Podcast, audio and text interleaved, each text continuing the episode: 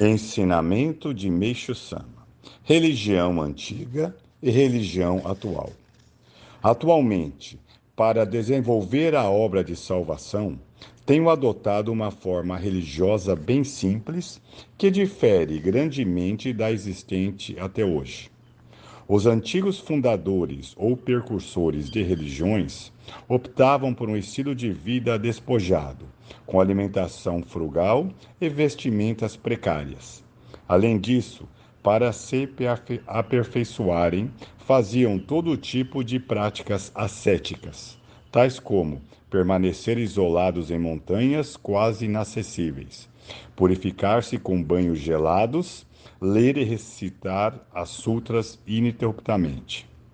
Desta maneira, em se tratando de trilogia Verdade, Bem e Belo, este último era negligenciado, pois poucos se interessavam pelas artes.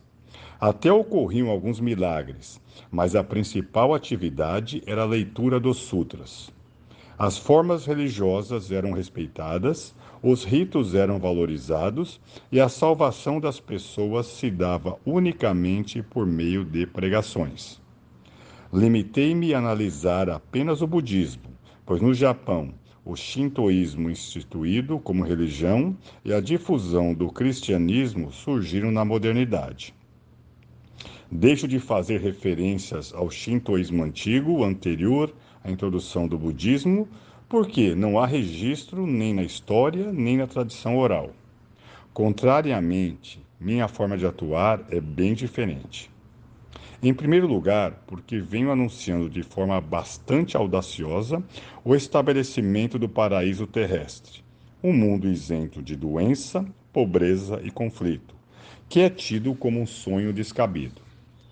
Apenas isto seria suficiente para evidenciar o quanto somos diferentes das religiões tradicionais.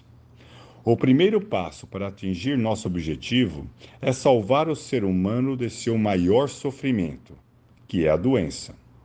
Em relação a isso, nem precisamos dizer que estamos apresentando resultados concretos. É desta maneira que, tornando o ser humano saudável de corpo e alma, tanto a pobreza como o conflito serão eliminados por si só. Assim, é com essa convicção que os nossos fiéis formam um só corpo e se empenham dia e noite. Assim, a proclamação do estabelecimento do paraíso terrestre, ou seja, a transformação deste mundo em paraíso, longe de ser um mero ideal, é uma realidade e tem apresentado surpreendentes resultados.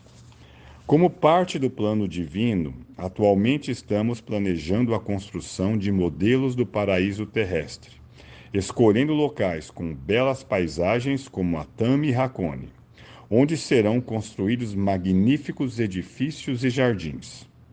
Com a conclusão dessas obras, pretendo mostrar ao mundo quão sublime e belo é o paraíso. Originariamente, o paraíso terrestre deveria ser chamado de mundo da arte, razão pelo qual a arte é o que a nossa religião mais enfatiza. Conforme o plano divino for progredindo, com base na mais nova revelação divina, pretendo apresentar diretrizes inéditas relativas a todos os setores da vida, como política, economia, educação, etc Creio que por meio disso poderão reconhecer a magnitude de nosso projeto. Por Meixo Sama, em 9 de julho de 1949, Alicerce do Paraíso, volume 2.